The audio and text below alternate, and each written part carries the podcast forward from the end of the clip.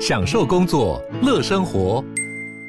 就算不在办公室，也能从容应对线上会议。HP Dragonfly 透过专业的 HP Presence 设计，内建降噪及会议快速键，搭配清晰的 Bang & Olufsen 音效，增强音讯及视讯功能。HP Dragonfly 顶级商务笔电，采用 Windows 11专业版，让您在会议中享有最佳的视觉和听觉品质。Hello，大家好，我是志奇，欢迎回到志奇机器的 Podcast，每周一到五陪你聊聊新闻时事、社会议题或是一些轻松有趣的生活新知。那今天这一集我们要来聊聊的主题是炸鸡。生活在台湾这个鸡排王国，从小到大你应该都吃过不少炸鸡。在台湾的炸鸡选择呢，其实非常的多元，有可以大口撕咬的美式炸鸡，有逛夜市必买的台式盐酥鸡，还有近几年很流行的韩式炸鸡啊、日式唐扬鸡等等。那虽然大家知道炸的东西不健康哦，但一想到这个炸鸡酥脆的面皮，咬下多汁鸡肉的口感跟满足感，应该很少有人可以抗拒炸鸡的魅力。不过你知道吗？其实炸鸡这个简单的食物背后有着很悠久的历史。像是在台湾看到的台式盐酥鸡，它的来源呢，竟然是跟战争有关。还有你看美剧的时候，可能听过黑人爱吃炸鸡的说法，背后其实就跟美国的奴隶时代有关，甚至还形成了一种文化禁忌。为什么这样子一个把鸡肉拿去炸的料理背后会有这么多的故事？炸鸡料理又是怎么样发展出千变万化的形态的呢？今天就让我们一起来聊聊炸鸡冷知识吧。不过在进入今天的节目之前，先让我们进一段工商服务时间。你想买房或租房，却不知道应该要从哪里下手吗？由开箱过无数豪宅的百万 YouTuber 九 man 跟三五线上赏屋的主持人 Ted 联手推出了超实用买房秘籍线上课程，目前已经超过了万人加入，课程章节也全数解锁。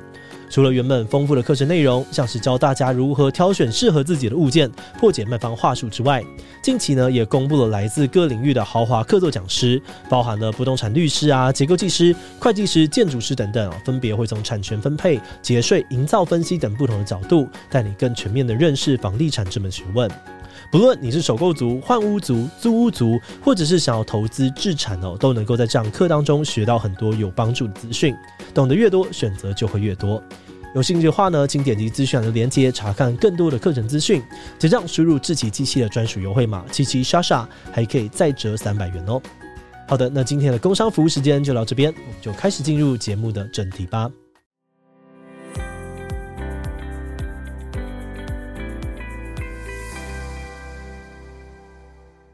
根据记载哦，早在罗马时期，人类就出现过用大量的油去煮鸡肉的料理方式。不过当时的做法呢，是拿油跟香料去腌制鸡肉，过程当中也没用面粉帮鸡肉裹上面衣，所以跟我们现在讲的炸鸡还是有点差异，比较接近烤鸡啊、煎鸡的感觉。真的比较像我们今天讲的炸鸡肉起源哦，最早应该是在苏格兰料理当中出现的。他们会在鸡肉上面拍粉，然后用热油去把鸡肉炸熟。但是苏格兰版本的炸鸡是完全没有调味的，单纯就是炸鸡肉而已。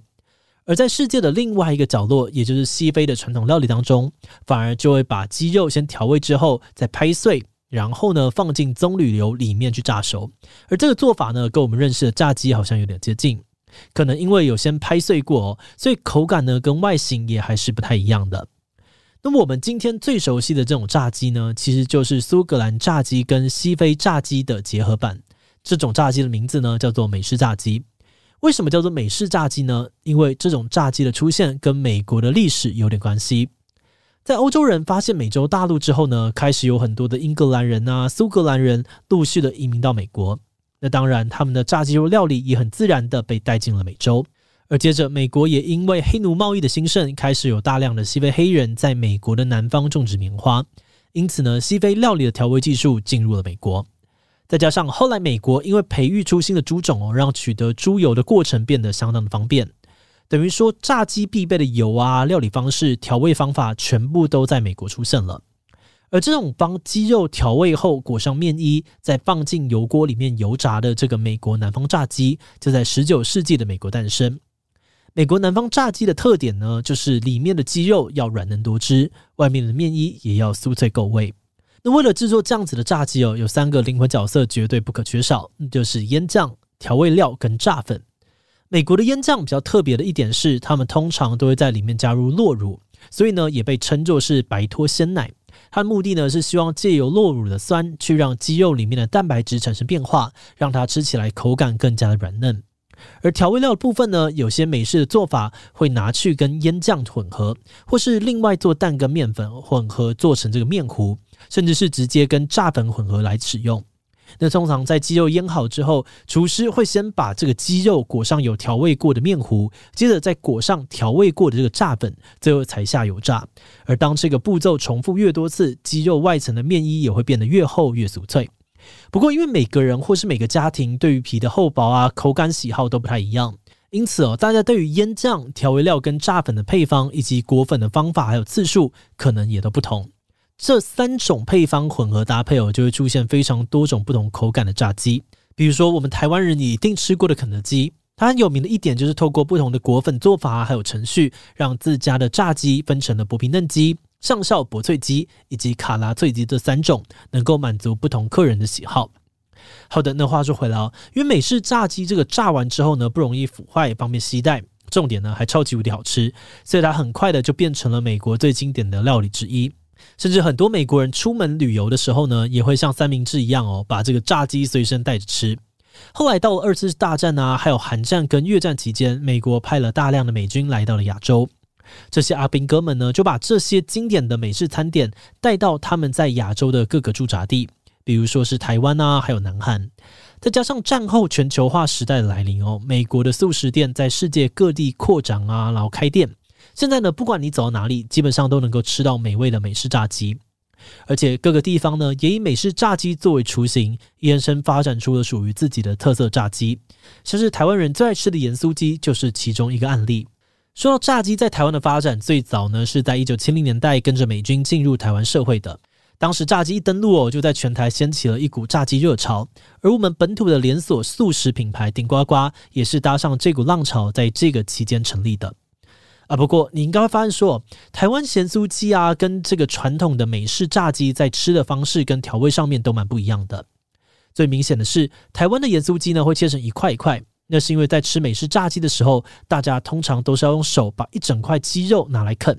吃完之后呢，这个双手啊、嘴巴都会油油的，在清洁上面不是很方便。因此，有人就想到说，哎，那如果我把鸡肉先切小块，然后再把这些小块的炸鸡装进纸袋，再付给客人一个小竹签，不就可以不沾手，从头到尾优雅的吃炸鸡了吗？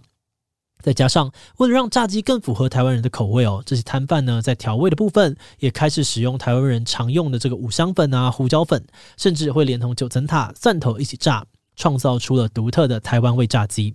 而且，台湾盐酥鸡最有特色的一点，应该是我们有把这种炸的形式扩展到其他的食材上面。现在的咸酥鸡摊位呢，除了咸酥鸡以外，通常还会卖一大堆不同的东西，像是甜不辣啊、豆干、蔬菜内脏、银丝卷等等。各式各样的食材要任君挑选，而他们的始祖呢，其实就是美式炸鸡。那说完台湾，韩国也是另外一个把美式炸鸡改造后发扬光大的著名案例。根据记录，美式炸鸡大概是在一九五零年代，也就是韩战的期间进入韩国的。那在这之前呢，韩国人的鸡肉料理哦，通常都是一些汤汤水水的做法，像是他们传统的人参鸡汤，就是最经典的韩式鸡肉做法。一直到后来，美军呢把炸鸡带过来之后，韩国的街头上面才开始慢慢的出现贩售美式炸鸡的摊贩。而后来，随着韩国经济开始发展，他们叫外送的外卖文化也开始兴起。这个时候呢，便宜又方便的炸鸡就成为韩国人在办公室、工厂以及租屋处最受欢迎的宵夜选择。如果你去过韩国的话呢，那你应该知道哦，他们在吃炸鸡的时候还有一个很特别的文化，那就是一定要配啤酒。在韩文里面呢，甚至还有一个专属的单字哦，叫做“七美”，其实呢就是炸鸡加上啤酒的韩文缩写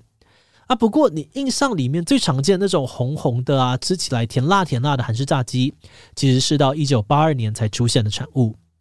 当时韩国有间叫做百利家乐的这个炸鸡店，他们观察到很多顾客在吃炸鸡的时候，都会被炸鸡的脆皮刮伤嘴巴跟口腔，吃炸鸡吃到嘴破皮哦，实在是蛮不舒服的。于是这间店呢就想到，可以用韩国人最爱的甜辣酱汁包裹住炸鸡，这样不止可以让炸鸡的皮变软，也可以让炸鸡更符合韩国人的饮食口味。而这类型的炸鸡呢，又被取名叫做洋酿炸鸡。发展到现在哦，也变化出了各式各样不同酱汁的版本。因此，韩式炸鸡除了需要腌料啊、调味粉跟炸粉之外，通常呢还会多加上一道酱汁的程序。而且为了避免酱汁口味比较重，客人容易吃腻，韩国的这个炸鸡店呢，在送餐的时候还会贴心的附上一碟酸甜的腌萝卜，给顾客在吃完炸鸡之后可以稍微的去油解腻，变成了他们独有的特色。尤其最近几年哦，韩国的娱乐产业越来越发达，韩剧啊、韩团 K-pop 席卷全球之后，韩国的炸鸡也跟着他们的影视一起输出到国外。像是几年前有一部很红的韩剧《来自星星的你》，里面女主角吃韩式炸鸡配啤酒的画面，就在世界各地掀起了一股炸鸡啤酒的风潮。韩式炸鸡甚至还反攻炸鸡的发源地美国，成为了美式炸鸡的强势竞争者。那当然了，上面介绍到的这种炸鸡类型呢，都还是跟美式炸鸡比较相关的流派。其实，在世界各地还是有很多其他不同的炸鸡方式，像是在中国广东一带盛行的炸子鸡呢，就是用淋油的方式，慢慢的把鸡给炸熟。以前呢，中国在唐代的时候，也已经出现过用清煮啊、蒸笼或者是油炸三个步骤来处理鸡的料理方法。而至于日本的唐扬鸡呢，据说也是学习中国的炸鸡方式之后才出现的。好的，那以上聊了这么多炸鸡轻松好玩的历史跟流变哦。以下呢，我们要稍微的正经一点点，来补充一下一些跟炸鸡有关的文化禁忌。我们刚才有说到，美式炸鸡呢，其实是苏格兰料理跟西非料理碰撞出来的成品。那当时之所以会有那么多的西非人在美国，就是因为黑奴贸易抓了很多西非的黑人到美国当奴隶，而这些成为奴隶的黑人们呢，他们在经济条件很刻苦的状况之下，常常只吃得起相对便宜的鸡肉。有的时候呢，甚至只能够吃主人家不要的鸡翅啊、鸡胗、鸡脖子等等的部位。再加上他们几乎整天都要在农田里面工作，吃高热量的食物呢，可以让他们撑比较久，不会饿。因此，炸鸡也就自然的成为了当时穷苦人的首选。而另外，因为种族政策，很多的餐厅呢都禁止黑人入内用餐，因此他们也发展出把炸鸡装在有蜡纸的鞋盒里面吃的方法。也因为这些历史因素呢，就导致了很多美国人有了黑人只吃得起炸鸡，而且还吃得很粗鲁的刻板印象。像是一九一五年，美国有一部经典电影《一个国家的诞生》里面，甚至特别设计了黑人议员在议会上面大吃炸鸡的画面，想要借此塑造黑人贪婪啊、野蛮、懒惰的形象。而除了一般的黑人会被这样子歧视之外呢，就连知名的高尔夫球球星老虎伍兹也曾经被开过炸鸡的玩笑。当时他的竞争对手塞尔西亚被媒体问到说，会不会招待老虎伍兹参加开幕活动的时候呢，他说当然会好好招待，而且一定会提供炸鸡，引发了很大的舆论争议。那因为炸鸡曾经跟黑人的负面印象有连结哦，因此这样子的举动呢，就很容易让人感到不舒服。所以，在美国，有的时候炸鸡也会成为有点敏感的种族歧视的象征。节目的最后，也想要来聊聊我们制作这集的想法。老实说，我们以前想到油炸食物的时候，都会觉得这是一个很简单、没有什么技巧的料理方法。但这一次在研究完炸鸡的主题之后，我们才发现，原来看似这么单纯的食物，在各国却可以发展出这么多不同的样貌，搭配各自原有的饮食特色，让炸鸡有了千变万化的风貌。